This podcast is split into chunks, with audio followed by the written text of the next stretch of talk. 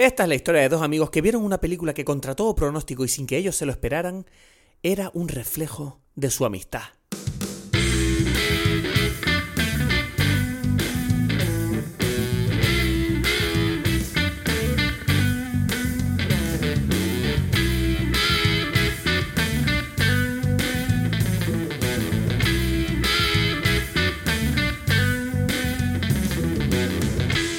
Hola a todos, bienvenidos a Dime Pelis, mi nombre es Cristos Gacielo, aquí desde Tenerife. Y en breve vamos a conectar como hacemos siempre con Edgar Aponte desde Berlín. Y vamos a hablar de una película que yo creo que mm, es probable que muchos no hayan visto, no lo sé. No tengo la sensación de que sea una película muy popular, no es una película que vaya a recaudar millones y millones aquí en España, pero es una película muy interesante. Y además este es un episodio que yo creo que es especial porque no sé si ha pasado en otro episodio anterior a este, pero ha pasado en este episodio una cosa que para mí es la magia, ¿no? De, de Dime Pelis, es la magia de hablar con Edgar. Es uno de los motivos por los que me gusta hablar con él y por los que creo que este podcast puede tener momentos interesantes. Y es que esta película a mí no me gustó del todo. Y hablando con Edgar, analizándola con Edgar, poco a poco le fui cogiendo cariño a la película y mi opinión de la peli cambió solo de hablar con él. O sea que no sé, espero que escuches este podcast y si has visto la película a lo mejor te pasa lo mismo, te pasa lo contrario. Todo depende de cómo te la tomes, ¿no? Porque la verdad es que está un poco feo que no te he preguntado ni cómo estás. O sea, bueno, en el próximo episodio hablamos tú y yo tranquilamente. Espero que estés genial, que tengas una semana maravillosa y te dejo con este episodio que tiene como un sabor a salitre, así como...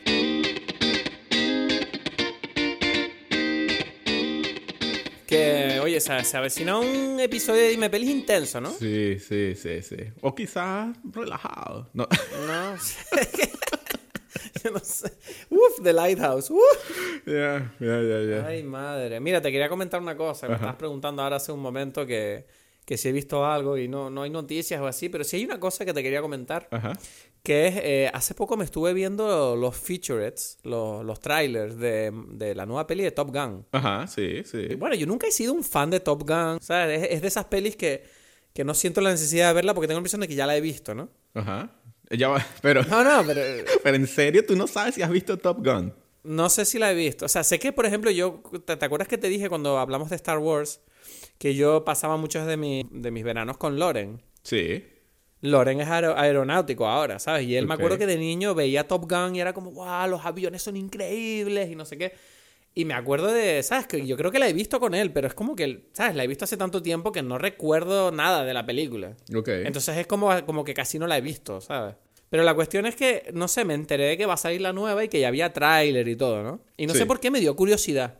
Dije, qué curioso, ¿no? Porque está, o sea, tú ten en cuenta que Top Gun es una película que salió cuando yo tenía un año. Es que era, es del año que yo nací, no sé qué año es. es del 86. Es del 86, yo tenía dos años. O sea, y ahora mismo Tom Cruise me estás diciendo que cuando yo tenía dos años, Tom Cruise ya estaba haciendo peliculotas, ¿sabes?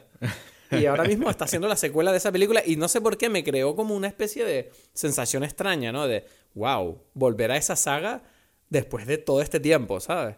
Ya, Y- pero tú sabes que eso es todo un tema. Eh, Como que es todo un tema. No sé si tú sabes eso de, ¿sabes? De, de hacer Top Gun 2. ¿Él quería hacerla mucho o qué? No, no, él se negó. Era como que esto nunca lo voy a hacer en mi vida, esto no tiene ningún sentido, ¿sabes? Ajá, ¿y por qué? Tienes que recordar como todo el arco de, de- de Tom Cruise como, como persona. Para ver, él comenzó, desde el principio él quería ser un actor serio, ¿no? Un actor de cine. De Oscar. Sí, alguien que, que la gente tomara en cuenta, ¿no? ¿Sabes? Como... Sí. Y, y- y él lo empezó a hacer. Él, o sea, desde el principio una de sus primeras películas es con Francis Ford Coppola. ¿Qué películas hay? Bueno, no sé. La, está la de Risky Business, que fue también... Fue como su primer gran película.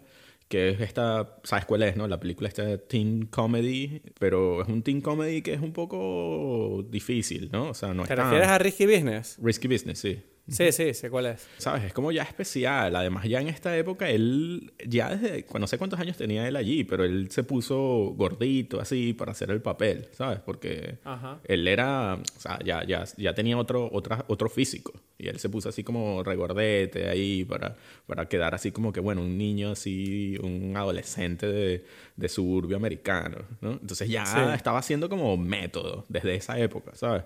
Y entonces de repente aparece, ¿cómo se llama? Top Gun.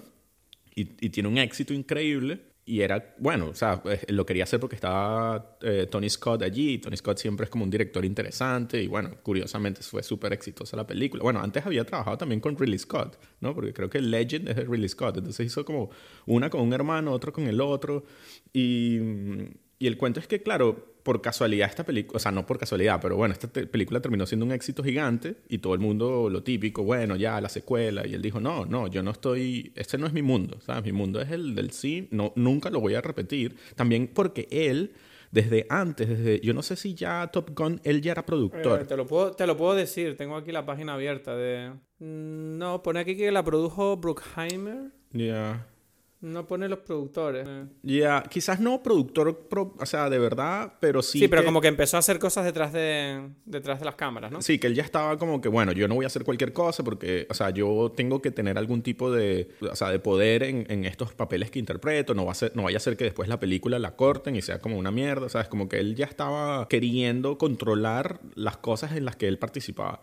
Y bueno, eh, después de eso, él se negó, a pesar de que ganó millones y tal, y después de eso trabajó con eh, Martin Scorsese, ¿no? The Color of Money, después Rain Man, que es este Barry Levinson, después hizo eh, Nació el 4 de julio, esta con Oliver Stone, o sea, después era como, yo solamente voy a trabajar con los directores que me interesan, haciendo los proyectos que me interesan, cada una.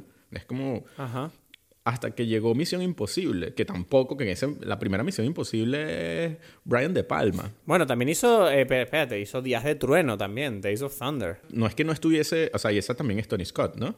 Eh, esa es de Tony Scott, me parece, sí. Es que para mí esa película es, un, es una de mis grandes películas. Me encanta esa película. Y es como por eso, pero es como un intento de saciar esa sed de, de Top Gun que la gente le estaba pidiendo, pero no voy a hacer Top Gun 2, ¿sabes? Ese es el punto. Y Misión Imposible, incluso la primera, no se o sea, en esa época no había la idea de que fuese una franquicia. Es que, es que el mundo ha cambiado mucho en los últimos años y no se entiende eso, ¿sabes? No, no era precisamente un proyecto como, como ahora, o sea, no existía toda esta idea de Marvel y los universos, ¿sabes? De toda una historia que se repite, como contar una serie pero en, en el cine. Eso es, muy, eso es bastante reciente, especialmente desde el principio. Películas como Star Wars no se pensaron para, eh, para tener más de, de una película, ¿sabes?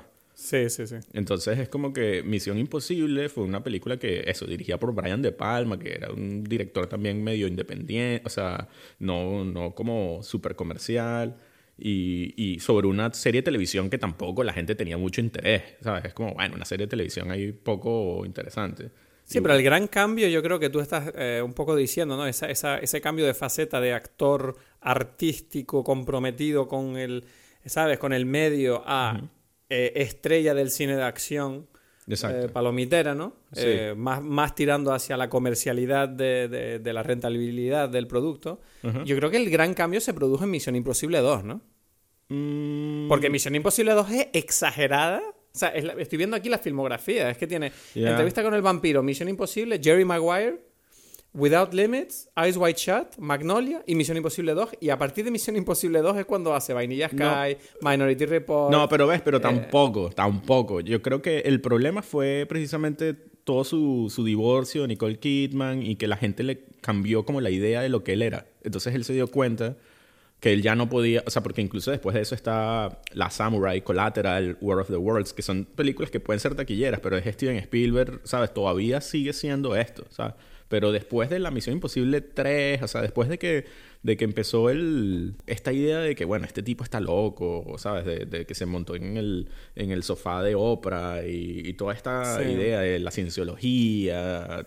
En ese momento él se dio cuenta como que, bueno, ya yo no puedo seguir controlando la versión, o sea, como que él, él- esa idea de que yo soy un actor serio y tal, ya la gente tiene una idea de mí y, y como que tiró la toalla, ¿no? Después de eso ya sí fue... Bueno, tiró la toalla no es la... no, O sea, en, un cierto camino. Él siguió como que, bueno, la gente lo que quiere de mí es esto, este tipo loco que, que hace sus propios stunts, ¿no? Y que, y que en un día se va a morir, se va a matar ahí en un, ¿sabes? Haciendo un stunt de una película, ¿no? Yo Hombre, te- yo tengo que, yo tengo que decir que lo que hace Tom Cruise por sus películas a día de hoy eh, es impresionante. Es realmente un compromiso con, con los rodajes y con, Sí. con el espectáculo Claro. que no lo tiene, yo creo, ningún actor ahora mismo. a- a- a- a- o sea, y tiene una edad, además. ¿Cuántos años tiene Tom Cruise? Casi tiene 50 y bastantes, ¿no? Sí, sí, sí, sí. Y Yo creo que él ha sabido reinventarse muy bien, sobre todo en una era en la que el ordenador, ¿sabes? Es el que crea todo el espectáculo de las películas y él ha sabido como ganarse un seguimiento, ¿no? Una base de fans que van a ver sus películas sabiendo que lo que van a ver en muchísimos casos es real, ¿no? El tipo este se subió a un avión, este tipo tal, este tipo se tiró de un edificio, este, ¿sabes? Entonces, a mí lo que me sorprende que, bueno, ahora te, ahora te contaré cuando termines de decirme lo tuyo, pero me parece sorprendente que haya tenido esa inteligencia, ¿no? De saber ver el filón mediante el cual él saber venderse no solo al público, sino también a los productores y a los estudios, porque es que tienes que recordar que todo lo que acabas de comentar hizo que a Tom Cruise durante unos cuantos años se planteó la idea de cancelarle, ¿sabes? En plan de, mira, no llames más a Tom Cruise porque este tipo no vende. Pero a él nadie lo puede cancelar porque él es su propio productor, ¿sabes? Ya, pero Él ahora, ya. O sea, que, que la gente, o sea, hubo como el temor de, de cuánto dinero podía, ¿sabes? Atraer. Pero igual, o sea, yo creo que eso nunca fue un problema serio, serio para él, porque es eso, él, él, él siempre fue su productor. No, y es muy buen actor. Es que la gente, sí, de verdad, sí. se, se le olvida. Claro, el problema es lo que tú dices, que parece que hoy en día, con, con que a la peña siempre se les, se, les, se les queda mucho el tema de las polémicas, ¿no? Que ven en internet, en las noticias, en los cotilleos. Pero tú, en realidad, cuando ves a Tom Cruise en la pantalla. Este tipo no hace malos trabajos mm, casi nunca. O sea, No, no, no, no. a- una de mis películas preferidas de toda mi vida es Collateral, la de Tom Cruise de 2004 que hizo Michael Mann Sí. que sí, es sí. una película extraordinaria y se pega un papelón Tom Cruise Sí, sí, que pff, madre mía, o sea, de verdad. Y a mí se me olvida que una de mis películas preferidas es de Tom Cruise. O sea, ¿sabes? Pero es que Tom, Tom Cruise es un, es un genio, o sea, todas las cosas Es que una leyenda, es una leyenda no, cine. eh, y con todos los directores, ¿sabes? Imagínate además lo que, o sea, por, por hacer como una pequeña división, yo creo que vamos a tener que hacer un, un día, eh, porque bueno, empezamos con el tema de Tom Cruise. Y yo siento que Sí, este, no. tema, este tema es casi interminable. Yo creo que podríamos hacer un podcast entero de, o sea, bueno, muchos de películas de Tom Tenemos Cruise. que plantearnos hacer podcast de actores, directores y cosas de esas. Sí, sí, sí. Y bueno, y ahí, ahí estarán. Hay películas igual de Tom Cruise que, que hay que hacer hasta separadas. Porque yo ya te he dicho, Ice White Shot, eso es todo. Bueno, ese es, ese es otro tema. Un día saldrá. Que bueno, la, cu- la cuestión es que todo esto yo te lo estaba comentando porque yo tenía curiosidad por ver la- lo, lo- lo nuevo de Top Gun. ¿no? Ajá. Y tengo que decir que me he quedado francamente impresionado con las imágenes que han grabado para la película. Es decir, claro, estamos hablando de una película de aviación que se grabó en el 86 y en el 86 no tenían los medios de grabación que hay hoy en día de GoPro, de cámaras, drones, etcétera. Y tú ves los... O sea, yo estuve viendo eso y dije, wow. O sea, esto es impresionante. Yeah. Y tengo ganas de ver la nueva de Top Gun. Y me he sorprendido a mí mismo por tener ganas de ver la nueva de Top Gun. Ya. Bueno, tú, el trailer, para mí, el trailer solo ya para mí se ganó. Es casi de las mejores cosas que pasaron el año pasado. El trailer. Top Gun? sí, de la nueva. ¿sabes? O sea, el momento del despegue desde el avión. No, no, desde no, la- no, no. Es que ves, ¿o es que para mí, el, el- si lo ves desde lo que yo comenté antes, desde el arco de la historia de Tom Cruise como personaje en el mundo, entiendes que ese tráiler es todo como un comentario sobre eso. Porque está Ed Harris como diciéndole... Como sí, diciendo, estás acabado. tú no, no deberías, no deberías seguir aquí. No, no, no, así. no, no, es que cuidado, él no dice eso, él dice como que tú has ganado, tan, tienes tantas medallas, o sea, como que, no, has peleado tantas guerras, has hecho todas estas cosas, ¿sabes? Y todavía eres como un teniente, ¿sabes? Es como que no eres nadie, ¿sabes? Porque, como que porque no te han reconocido, él, él él le está diciendo literalmente todo lo que tú has hecho y nada, Oscar, nada, ¿sabes? Tú no eres nadie, ¿sabes? Es como que la gente no te toma en serio todavía, ¿sabes? Tom Cruise no tiene un Oscar, ¿no? Él tiene, ¿no? Por, por Magnolia, ¿será? No, no, te estoy preguntando si lo ha ganado. Ahora tengo curiosidad por saber si lo ha ganado. Eh, Gana- ha ganado el Golden Globe eh, por mejor actor por Nacido el 4 de julio. Eso sí. Ya, no, pero, yo creo que él no ganó pero nada. Oscar no ha ganado, creo, ¿no? Es que no estaba preparado para este momento. Eh, Es que yo solo quería comentarte que el tráiler de la nueva Top Gun me parece impresionante. Y tú, y tú estabas como, bueno, yo tenía todo esto de Tom Cruise aquí guardado y tú me lo No, estás no, bueno, es sacando. que yo he leído libros sobre Tom Cruise. Es que el Tom Cruise es un personaje. Y este, Bueno, le- pues mira, mira, tenemos que restringir, vamos a hacer un podcast de Tom Cruise. Sí, sí, Eso lo vamos a hacer, lo vamos a hacer. Pero el- para terminar con el tema Top Gun, es que entonces él, él le dice algo así como que, que, ¿por qué no te han dado nada? O sea, como que no tienes ningún reconocimiento. Tú notas que es como un comentario meta fuera a- a- hacia Tom Cruise. Y, y él se ríe y dice como, es como uno de los grandes misterios de la vida, ¿sabes? Y ya, y es como, yo ahí aplausos, aplausos, ¿sabes? Me fui arriba, dice, esta va a ser la mejor película de la historia. Además por eso, porque él no quiere, no, nunca quiso. No quería hacer esta Entonces película, esto es ¿no? como un, en cierta forma es como decir, ok, ustedes querían esto, ustedes, lo- yo ya soy lo que ustedes quieran, ya me da igual, ¿sabes? Voy Me- a hacer su película, ya se acabó. Me da ¿sabes? igual. Me da yo no, igual dame todo. el dinero, me da igual. Eso- Ay, ay, yo ya hice todo ya. Bueno, Sí. ¿qué te iba a- Bueno, estoy mirando aquí, Tom Cruise tiene una nomina dos nominaciones a los Oscar a Mejor Actor por Nació el 4 de julio y Jerry Maguire. Y tiene también una nominación a Mejor Actor Secundario por Magnolia. Ya. Pero no ganó ninguna, solo ha ganado el, go- el Golden Globe. Ah, no, ha ganado tres Golden Globes. Sí, Por Magnolia, Jerry Maguire y Nacido el 4 de julio. ya, ok, ok. Es que yo pensaba que había ganado el Oscar por Jerry Maguire, pero ¿No? No, ganó. ¿Quién, ¿Quién ganó ese año? Ya. ¿Forrest Bueno, no Gump sigamos, no sigamos en este hueco, que, que es un hueco largo. Vale, vale, vale, vamos a salir. Bueno, Top Gun, la nueva película de Tom Cruise. El tráiler es, es excepcional. Si estás escuchando esto, eh, métete en YouTube, échale un vistazo porque la verdad que es impresionante. Sí, sí, sí, Bueno, vamos a hablar hoy. Vamos a tener que rebajar la energía, ¿no? Porque pasar de Top Gun a, el, a The Lighthouse Es como. ¡Woo! Es Pero como, no, yo creo que tiene una energía parecida ahora que lo, que lo estamos hablando. ¿Sí? Sí. Bueno. sí, sí. Bueno, vamos a introducir la nueva película que vamos a hablar hoy. Ajá, ajá. Eh, La película se llama. La, la introduzco yo, si no te Ya, importa. ya, ¿no? ya, yo quiero, yo quiero este momento que lo estaba esperando toda la semana. ¿sabes? Bueno, eh, The Lighthouse, El Faro en España, es la nueva película de Robert Eggers y eh, es una película eh, protagonizada por tan solo dos actores, eh, estos son Willem Dafoe y Robert Pattinson, y trata sobre la historia de, en una remota y misteriosa isla de Nueva Inglaterra en la década de 1890, el veterano farero Thomas Wake, interpretado por Willem Dafoe, y su joven ayudante Ephraim Winslow, interpretado por Robert Pattinson, deberán convivir durante cuatro semanas. Su objetivo será mantener el faro en buenas condiciones hasta que llegue el relevo que les permita volver a tierra. Pero las cosas se complican cuando surgen conflictos por jerarquías de poder entre ambos. ok, ok. Me gustó. me Esto, gustó tu es, descripción. esto es una película que mm, eh, teníamos pensado grabar sobre ella hace un par de semanas. Y me acuerdo que tú me dijiste, bueno, The Lighthouse y tal. Y yo no te discutí nada, te dije, ah, bueno, venga, va, la veo. Porque yo desde fuera esta película era como, no me apetece nada verla, la película. y, y luego pensé, pero bueno, es verdad que yo te he impuesto algunas películas como Terminator, como tal. Y dije, bueno, tengo que darle a Edgar también algunas de sus peliculitas más intensas para que las veamos.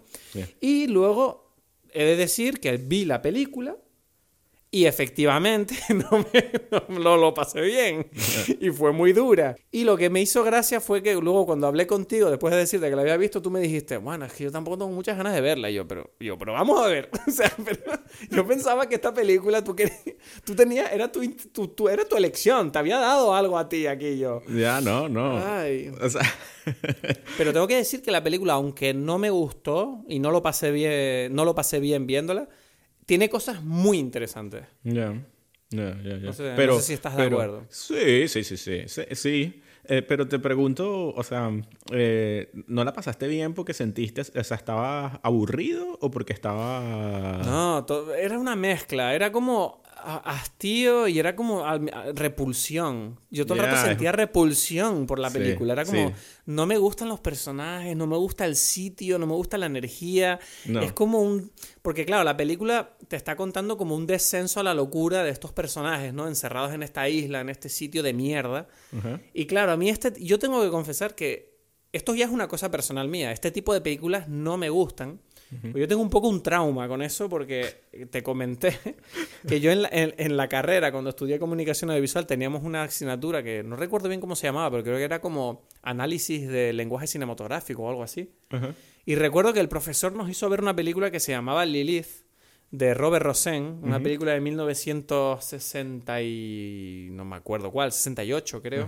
Y es una película que, que, es una locura. O sea, recuerdo que la vimos como 15 veces. Y, una, y es una película rollo como esta, ¿sabes? Es una película intensa. Sí, es que no sé, porque después que me la comentaste, la quise, la quise ver, ¿no? O sea, como que la empecé a. Pero, pero no, la, no, no me dio tiempo de terminarla. No, no. Pero A ver, no es, no, es la, no es la misma intensidad en cuanto a la repulsión, pero sí en el tema, ¿sabes? Que es un poco el descenso a la locura, a dónde está la cordura, qué es lo normal, qué está bien, dónde está el bien y el mal, etcétera. Y entonces, claro, es verdad que yo sentía esa energía, porque claro, es que tienes que tener en cuenta que yo el trauma que tengo con esa película es que la vi 15 veces y, el, el, y nos hicieron analizarla, pero qué cosas, pero que tú decías, el agua, el agua es el sexo, el agua es la atención sexual, las imágenes, estas plantas representan cómo ella está encerrada en su locura, o sea, cosas así, ¿sabes? Entonces, claro, yo tengo como un eh, analicé también Los pájaros de Hitchcock, que esa te la puedo analizar entera. y, em, eh, ¿qué pasa? Cuando estaba yo viendo esta película, yo era como que la estaba viendo y no paraba de tener esa sensación de, ah, no, no, no, otra vez como, Dios mío, todo, todo tiene tanto significado, ¿sabes? Como que la película constantemente me estaba mirando como diciendo, estás entendiendo que esta situación representa esto, estás viendo esta tensión, estás viendo esta imagen, ves, ves, ves este tipo que está aquí, que está volviendo loco poquito a poco, estás viendo el faro, el faro, él quiere ver el faro, ¿qué significa? Y yo, me estaba volviendo, yo ya estaba como, Dios mío, es como que me, me, chupaba el aire la película, ¿no? Porque además, y, y, esto hay que decirlo, ¿no? La película está eh, muy bien filmada, muy bien eh, ¿cómo se dice?, eh, compuesta, ¿no? Porque para empezar la película está grabada en, digital, digo en digital no, en negativo. La grabaron en 35, que además es un tema con esa película, porque sabes que buscaron... Porque es blanco y negro, negativo blanco buscaron y negro. Un, un negativo blanco y negro, pero no solo uno que querían que era doble X, pero que querían uno especial para adaptarlo a 35, porque el, el, el que ellos querían solo estaba en 16 y todo por conseguir esos negros y esos grises que ellos buscaban para la película porque tenían claro que querían grabarla en blanco y negro. Entonces, tú ya ahí ves el detalle que dices, mierda. Y además grabaron en, en el formato casi cuadrado, que es 1.19.1. Sí. Y claro, es un formato que refuerza un montón esta locura, ¿no? Porque es como constantemente los personajes están como oprimidos en la imagen. Sí. Que si tuvieras, si tuvieras las escenas, por ejemplo, donde los personajes se reúnen para cenar, el plano constantemente da la impresión de que están como arrejuntados, como que no hay sitio para comer. No. Y constantemente te está reforzando esa opresión, ¿no? Esa locura de, de uh, no hay sitio para respirar en, los conflictos que surgen entre estos dos personajes, ¿no? Es como que todo está hecho para potenciar esa presión psicológica, ese agobio. Y, y, claro, es una cosa que tú a veces lo piensas y dices, claro, es que en realidad hay más espacio, pero tú no lo ves. Sí, y eso es lo que es extraordinario de cómo el, Robert Eggers está como planteando todas las escenas para reforzar ese mensaje de agobio y de cómo poco a poco una persona va perdiendo la cordura. Porque, no sé, o sea, hay que decir que yo me tengo que quitar el sombrero con la interpretación de Willem Dafoe y de Robert Pattinson. sí, sí, sí. Pero nunca, nunca te dio como risa o así, algo. Mm, sí, había momentos. O sea, por ejemplo, me dio mucha risa la parte donde eh, Robert Pattinson le dice que no le gusta su comida y el otro se vuelve loco. Esa escena es la escena para mí. Es una locura que le suelta, le suelta a Willem Dafoe una retaíla de insultos y de amenazas sí. que llega al final y me encanta que la reacción después de, pero que tiene un monólogo de cinco minutos, literal. lo maldice, o sea, él es, ahí parece por un momento, porque eso es lo, lo, interesante de la película, es que por un momento tú dices... Tiene poder. Parece que se convierte como en un dios, ¿no? Y que le, le, lanza la maldición, él es como que le pide a Neptuno que, que, lo, que le destruya la vida. y la respuesta y la respuesta de Robert Pattinson al final es como, bueno, vale, me gusta cómo cocina, pues.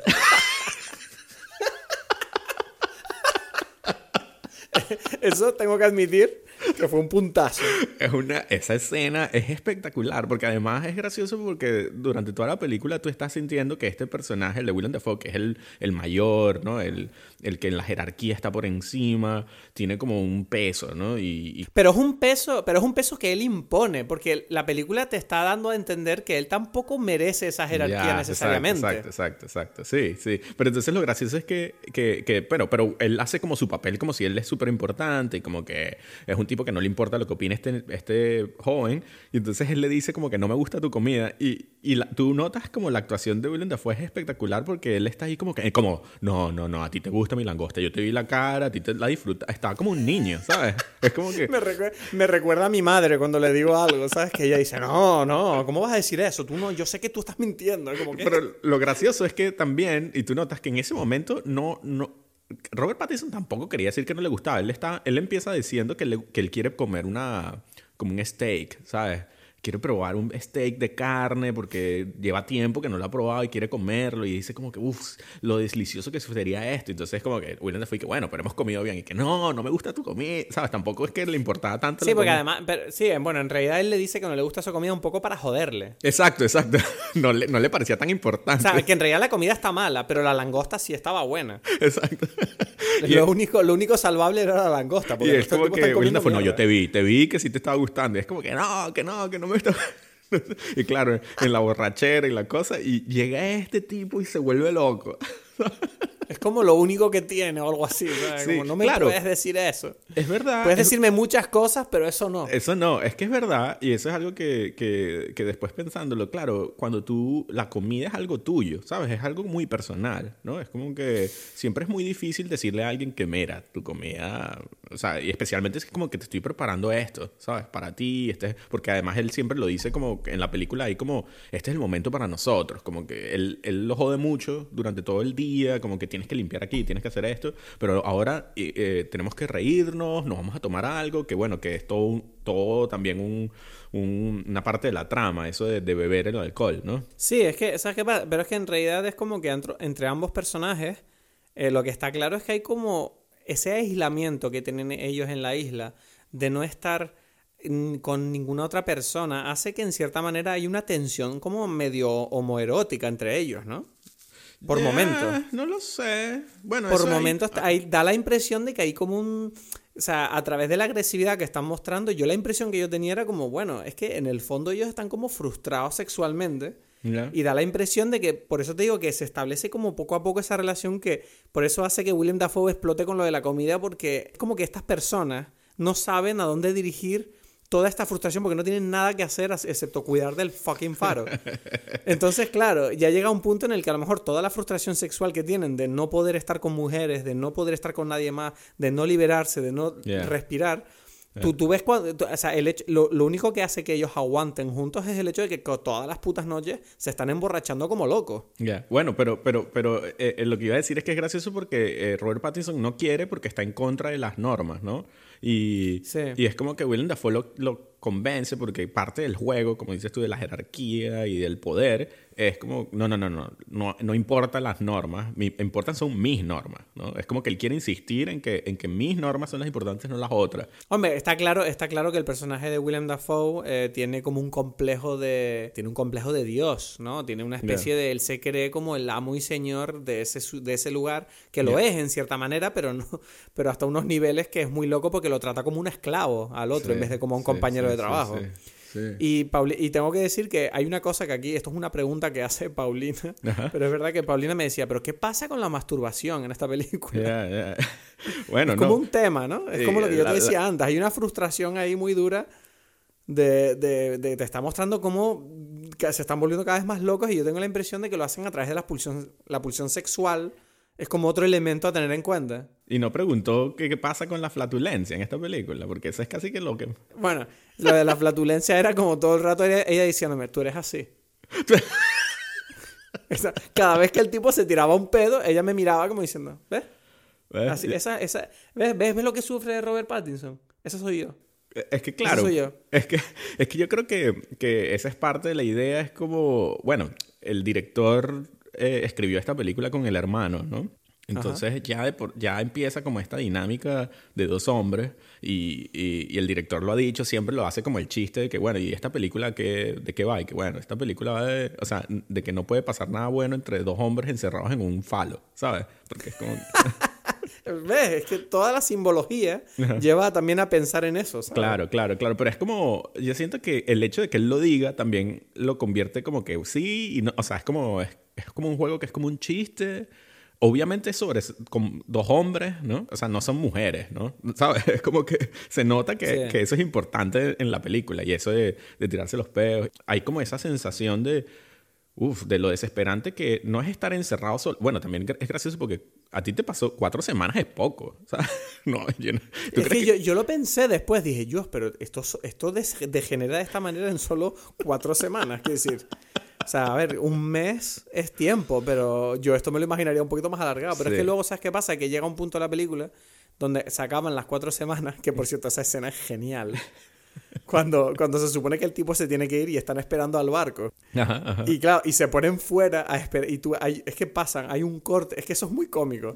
Porque hay como, un, hay como un corte y de repente se les ve a los dos como vestidos esperando al barco en, en como en el acantilado ese. Y, y, lluvia, muerte y viento. Y tú los ves que están ahí quietos esperando, ¿sabes? Y es como que el barco no llega, ¿sabes? Por algún motivo.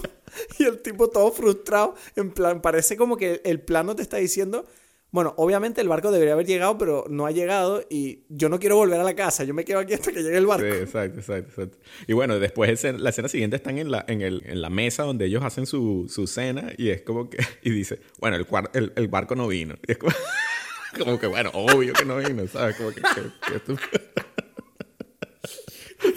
es que yo creo que esta es una película que teníamos que haber visto tú y yo juntos. Sí, Habría sido más divertido. Sí, sí, sí. No, es que, es que yo siento que hay como una mezcla entre chiste y bueno, y yo no sé hasta qué punto está... Es que es una película ciertamente rara, porque es como un elemento, tiene elementos de terror, pero es cómica y no sé, algo como psicológico, pero yo no sé hasta qué punto él, se está tomando eso en serio. No sé, ¿qué pasa con el tema de la sirena? el tema de la sirena es como la manifestación de cómo se están volviendo locos con sus frustraciones sexuales. Pero no, pero la sirena solamente está para Robert Pattinson, ¿no? Para el otro no. Bueno, el otro es que en realidad no, no estamos en la cabeza, porque toda la película es desde el punto de vista de Robert Pattinson. Exacto, exacto, exacto, exacto. Sí, sí, claro que hay como, bueno, si no, no vieras como el, la vagina de la sirena, ¿no? Creo que eso nunca lo había visto antes, ¿no? Mm, no sé, es que también el tema del faro, cuando el tipo quiera... Es que me parece gracioso, me parece gracioso ver cómo en, en una situación, qué bien representado está, que en una situación de aislamiento como esa de repente tú le empiezas a dar valor a cosas que normalmente te darían igual. Como por ejemplo, ¿sabes? De repente, o sea, el personaje de, de, Pattinson, hay un momento en el que él dice, ah, puedo subir al faro a verlo. Y el otro le dice, no, tú no puedes subir al faro, ese es mi sitio, jamás te atrevas y lo cierra con llave y todo. Y es como que de repente eso activa en él un, un mecanismo de, de reacción de, bueno, ahora tengo que entrar al faro. A pesar de que es un puto faro. O sea, es que no hay.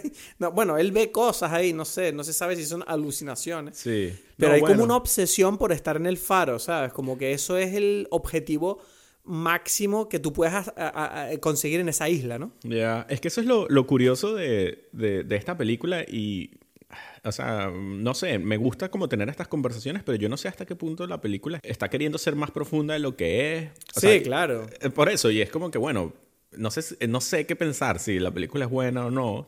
Me gusta. A ver, Yo, yo, yo, ¿sabes lo que pensé yo? Yo pensé, mira, esta película de verdad, hay una palabra que me viene a la cabeza que es, es un trauma, esta película.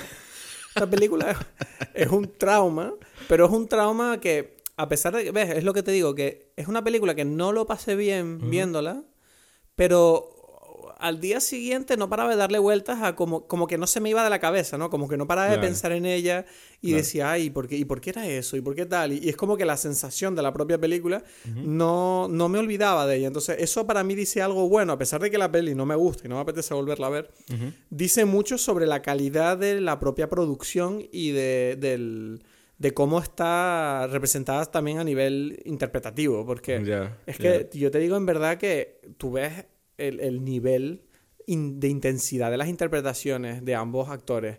Que los diálogos, además, no olvidemos, que es que son casi en verso. Sí, sí. O sea, hay momentos. la mayoría de, de, William Dafoe eh, recita sus diálogos en verso con que es que es shakespeareano todo, ¿no? O sea, es una cosa muy loca. exacto, con el diálogo de la época, con la forma de expresar de, de marinero, ¿no? Y con, con metáforas y y entonces, claro, eh, te digo, es una película que, que, bueno, mm, te pone a prueba, ¿no? Es un... Creo que vamos a pasamos ahora, estamos, vamos a estar viendo durante, durante un par de semanas, vamos a estar viendo pelis que te ponen un poquito a prueba como espectador, porque em, tengo que decir que a mí lo que me gusta de esta película es que por lo menos se, a mí se me quedó atascada en la cabeza durante unos días, ¿sabes? De, uf, Claro. ¿Qué fue eso? Que- O sea, yo, es como que alguien te dio un susto ahí y te quedaste así como pensando, ¿sabes? Yo a veces no sé qué tan necesario es ponerse a pensar en, en- en las profundidades de, de lo que quiere contar la película, porque, eh, por, por poner algo, ¿no? Esa historia de, de la luz, ¿no? Que, que, que quiere...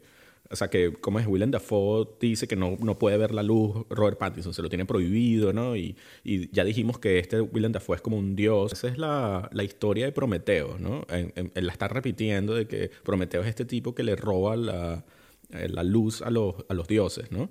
Y, y el castigo que le dan los dioses es, eh, es que lo ponen enfrente de una roca y los, los ¿cómo es? las gaviotas y los pájaros se van a comer sus entrañas, ¿no? Y después volverá, le vuelven a crecer. Que, bueno, eh, spoilers, es el final de la película, ¿no? Que Es Ro- igual, sí. y a Robert Pattinson le están los pájaros comiéndose las entrañas. Y, y se supone que este castigo se repite eh, eternamente, ¿no? Por, por haber robado esto. Claro, la historia original de Prometeo quiere decir algo, o sea, es como que los dioses tienen el fuego, que es el, la tecnología, como que un poder muy grande, que en la película en realidad no es eso, ¿no? O sea, como que la luz esa no significa... A ver, yo tengo que decir que este tipo de películas es obvio que cuando tú opinas o las analizas, eh, tú vas a proyectar. Quiere decir, eh, no importa que el director tenga o no la intención de darle sentido a esas cosas que tú eres capaz de ver viéndola, porque al final lo que importa es que la, pe- la película te está diciendo algo, ¿sabes? Y si tú eres capaz, cada uno sacará, yo, yo, yo, yo creo que esto es una película que cada uno sacará su propia conclusión eh, de lo que ve. Yeah, Em, yeah. Yo creo que el director sí que está diciendo algo, lo que, pero obviamente, lo, como tú dices, no será algo tan complejo. Simplemente te está como representando un tema como es la locura que se puede desatar entre dos hombres aislados de esa manera a través de estas eh, de- a través de estos elementos y de estas herramientas no narrativas como puede ser lo de la gaviota por ejemplo no lo de lo del faro lo de la sirena Claro. eh, La, entonces la- la pregunta es porque yo, yo, yo, a mí me da la sensación que esto es como una película donde él llega y pone ideas así como por poner, pero no necesariamente tiene como, un- como una idea clara qué es lo que significa la película. Y eso es lo que a veces, por momentos, me parece un poco raro. es que yo creo que esta película claramente es una película sobre masculinidad Ya, bueno, sí, pero y, sí, es como que ese es el gran tema y, y toca temas relacionados con masculinidad, ahí los pone. Sí, o sea, me parece muy, muy buen análisis sobre lo que es ser un hombre y cómo los hombres eh, se relacionan entre ellos, porque tú ves que la única forma que ellos tienen de poder conectar abiertamente es a través del alcohol, que es como la excusa que ellos se ponen para poder entrar en confianza y sonreír sin que sea como, ¿cómo decirlo? ¿no? Sin caer, eh, eh, sin, sin tra- transgredir ninguna norma social, porque es como que en cuanto... O sin sentirse quizás vulnerables, o sea, porque Exacto. Es como que ocultan toda su vulnerabilidad a través del alcohol, cuando en realidad claramente ambos hombres están sufriendo. Puede que uno más que el otro, pero los es dos están es- hechos no- mierda, ¿sabes? Exacto. Bueno, yo, yo, yo, yo voy a admitir que para intentar ponerme en el mood de la película, yo me estoy tomando aquí un ron en una taza y tal, ¿sabes? Pero tú estás bebiendo ahora. Sí, yo me lo estoy tomando a ver si... Si de repente Ay, me pongo yo- a, a pelearme contigo aquí y, y- y quiero pero es que, matarte. ve, pero me tienes que avisar. Yo me podía haber tomado un Fernet. Tenía Fernet aquí. yo, yo, rico. yo dije que, que para mí como que pegaba esto es como un ron marinero en una taza como la de, de, de peltre, ¿sabes? Y ese es el... ¿Sabes? Y que, y, que voy- y que golpeo así con la mesa. ¿Sabes? Mm. Ahí está. como yo. Y, y pronto me pondré a cantar canciones ahí de, ¿no? de la vida. Es que eso, eso es, en realidad es que esta película va sobre Dime Peli. Son dos hombres.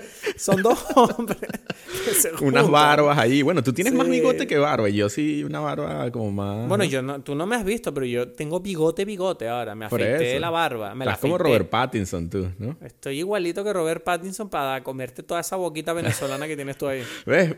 Y tú eres el guapo. Yo soy el chiquitico así como gordito con barba, ¿sabes? Como- Sí, pero tú eres el que habla en verso, ¿sabes? Tú eres el tipo inteligente. Tú eres el que tiene el alcohol también. Exacto, además.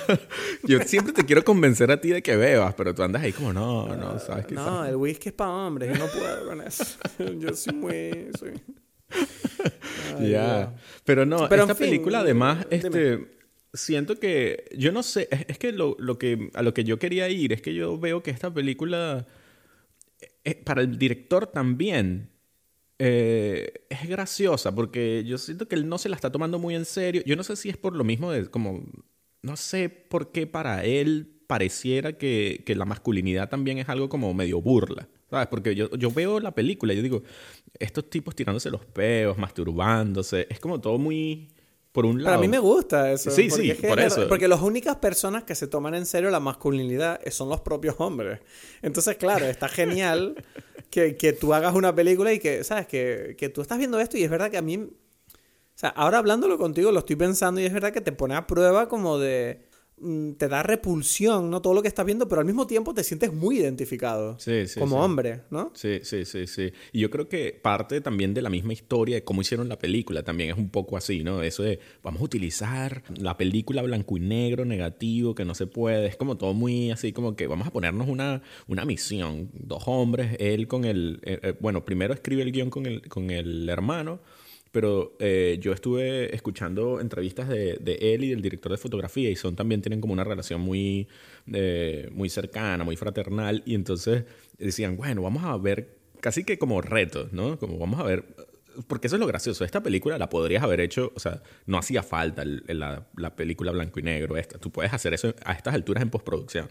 Ya, o sea, ahí, pero ¿sabes qué pasa? Que ahí es donde yo no puedo valorar realmente eso, porque como no soy una persona muy técnica, es verdad que yo entiendo que hay gente que es muy friki de esas cosas, sobre todo cuando son cineastas de este calibre, ¿no? Que supongo que, bueno, en- mentira, hay cineastas muy famosos que les da igual, no Exacto. saben esas cosas. Es que Ellos por se lo eso dejan digo, al o sea, director de fotografía. Sí. Pero este tipo, obvio que no es de eso, es un tipo que tenía muy claro que quería hacerlo de esta manera. Claro. Yo no sé si eso habla bien de él o mal de él, porque em, yo creo que, que no hace falta, pero sí puede, yo sí me puedo imaginar que te crea un ambiente. O sea, yo, o sea, lo que quiero decir es, eh, una película digital, tú puedes hacer esto en postproducción y se va a ver igual, si lo sabes hacer. Si lo, O sea, pero tú quieres decir que saber que se está grabando de esa manera hace que luego, mientras la estás grabando, haya una sensación distinta. Sí, porque te- o sea, la forma de trabajar de, de película ya es distinta a la digital por entrada. Claro. Pero, pero en este caso, bueno, estos tipos llegaron y, y lo que pasó fue esta película blanco y negro que era, tiene una sensibilidad muy baja a la luz. Entonces, además le, tu- le agregaron un filtro que ese filtro se pareciera a la- al estilo de película que se usaba en esa época en el cine, porque ellos quisieron eh, imitar películas de, de la, el expresionismo alemán, o sea, las primeras películas eh, mudas en blanco y negro con, este, con este aspecto.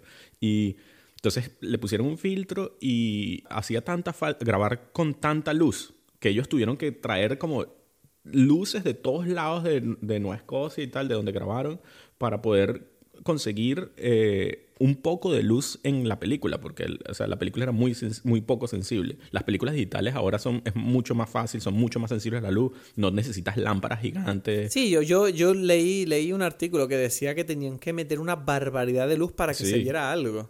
Y eso, que la gente tenía, que estaba en el set tenía que usar eh, lentes de sol, porque si no estaban ciegos, ¿sabes? No podían Sí, ver es verdad, es verdad que tenían que ponerse gafas de sol. Exacto. hice. Y entonces, por ejemplo, la lámpara que, que ilumina la mesa donde ellos están comiendo, que, o sea, ellos también la, la modificaron para utilizar mucho más, eh, ¿cómo se llama? Luz de la que tiene una lámpara así. Eh, eh, hacía que ellos casi que ni se podían ver las caras cuando hablaban, porque era como, tengo una luz aquí, ¿sabes? No puedo abrir los ojos, ¿sabes? Entonces, este, todas esas experiencias y estar, haberse ido hasta la isla esa, que, donde construyeron el faro, todas estas cosas, yo no, o sea, es curioso porque es como, ¿son necesarias para el producto final? Es una pregunta que, que siempre se hace, ¿no? Hay como un grupo de personas que dicen, mira, ¿sabes? Tú puedes hacer exactamente todo eso, lo pudieron haber hecho de otra forma. Es que eso nunca lo sabrás, ¿sabes? Quiero decir, al final del día una expresión artística es la que surge y es la que hay. Y Claro. el pensar el que es necesario y que no, bueno, yo creo que yo no estoy tan seguro de que no fuera necesario. Quiero decir, Es que- porque lo que que- tú me comentas de que crea un estilo y provoca un cierto ambiente y una forma de trabajar puede que sea verdad, ¿sabes? Sí, Quiero decir, sí. Tú ves muchos productos, eso quiero ver, tú ves muchas películas que muchas veces sientes como que se quedan a mitad de camino de lo que quieren contar y nunca sabes si a lo mejor es porque tomaron decisiones de este tipo donde facilitaron, como bueno, esto lo hacemos de esta manera que es más fácil. Claro. Y al final del día, no sé, yo respeto mucho que un director sea como muy, ¿cómo se dice?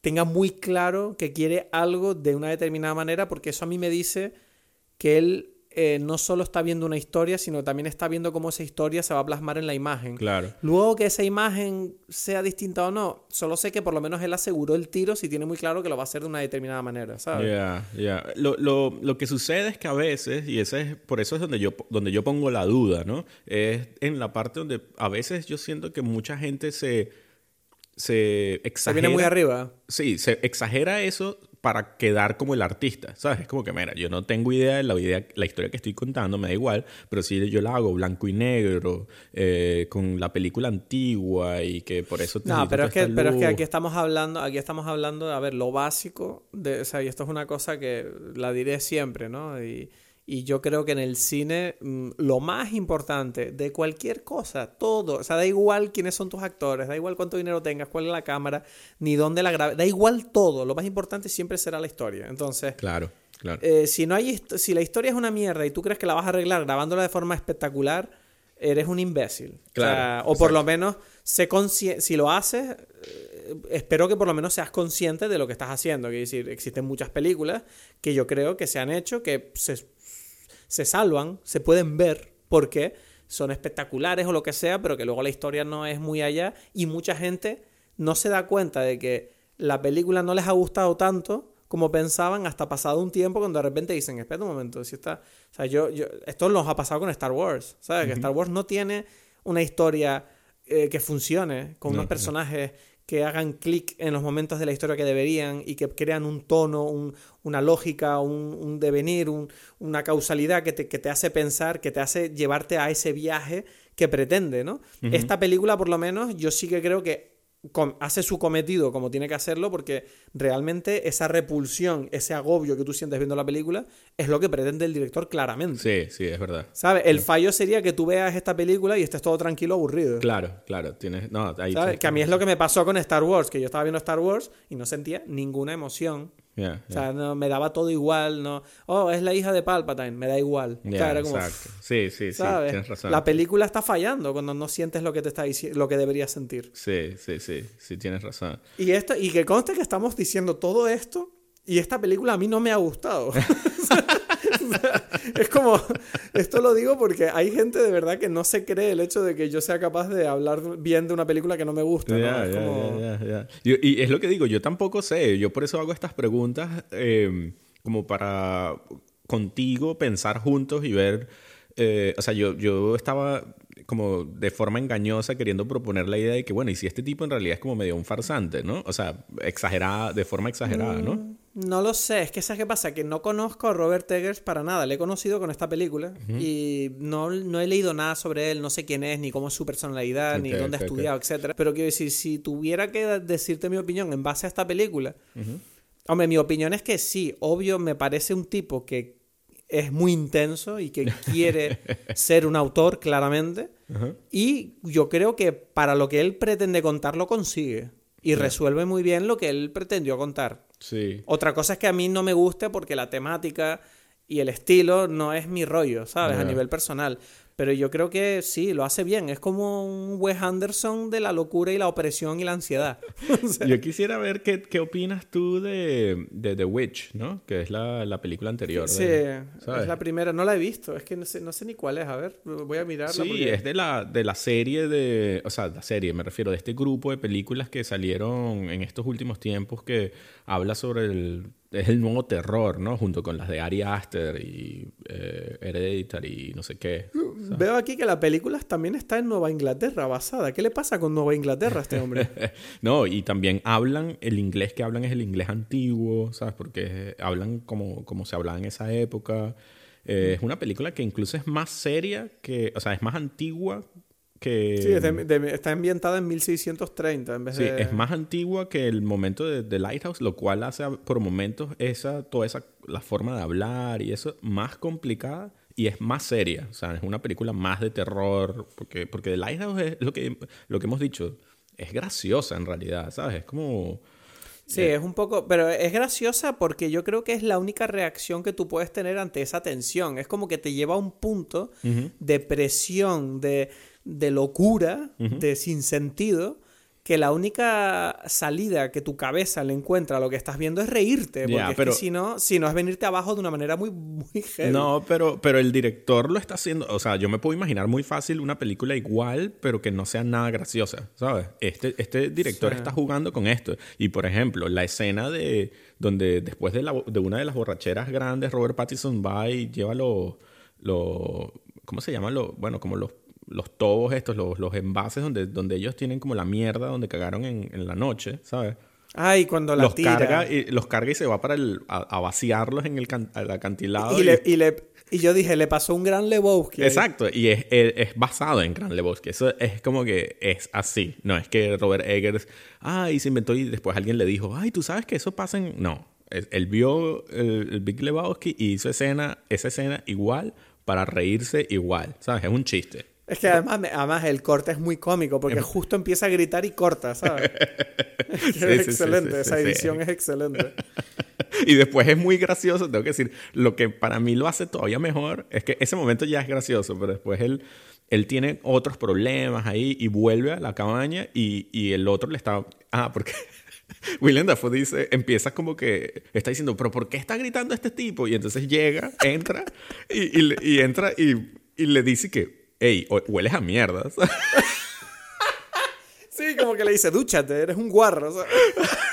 que por favor, esto es una mierda. Es gracioso, o sea, eso fue espectacular. Ahora me están entrando ganas de verla de nuevo. sí, yo creo que tenemos que verla juntos de nuevo. No sé, tío, ¿no? sé. Pues bueno, en, en, definitiva yo creo que esto es una película que a mí, pues eso, no la quiero volver a ver. Lo pasé un poco mal viéndola, es muy intensa. Pero es interesante y creo que es un, una gran, eh, ¿cómo se dice? Creo que es una gran eh, muestra de talento por parte del director. Es un director que vale la pena tener en cuenta, eh, o sea, como ver qué hace, ¿no? Es lo que te digo. Yo te recomiendo The, The Witch y, yo vería qué es lo, que, lo próximo que, que, puede hacer, ¿no? O sea, es como que en cierta forma a ver si, si se confirma o simplemente le está haciendo, está jugando como sus cartas de, de bueno, voy a usar lenguaje antiguo, voy a usar, e-", ¿sabes? Es como que esa es como que todavía me queda una cierta duda, pero, pero yo ante la duda yo prefiero estar como abierto, ¿sabes? Y decir, bueno, quizás esto, ahí, ahí, esto va a ir creciendo para mejor, ¿no? Bueno, pues en definitiva, el faro de Robert Eggers. Sí, sí. Véanla. Véanla si, si tienen ganas de pasar un...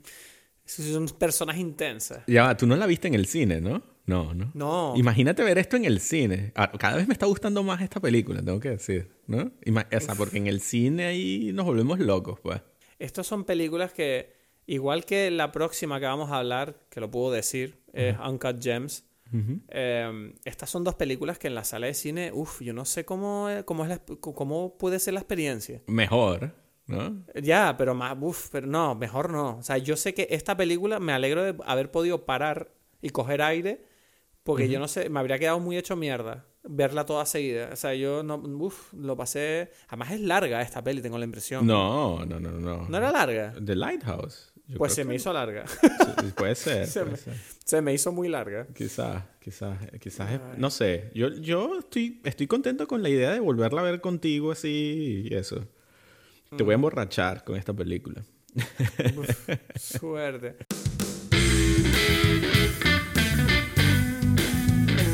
Bueno, pues ese ha sido el episodio de esta semana. Espero que te haya pasado algo similar. ¿Viste la película? ¿Qué te pareció? Cuéntanoslo. Síguenos en Instagram y Twitter, arroba dime peli. Y también en cualquier plataforma donde nos escuches. Por favor, apóyanos para que sigamos adelante. Nos vemos la semana que viene en Dime Peli.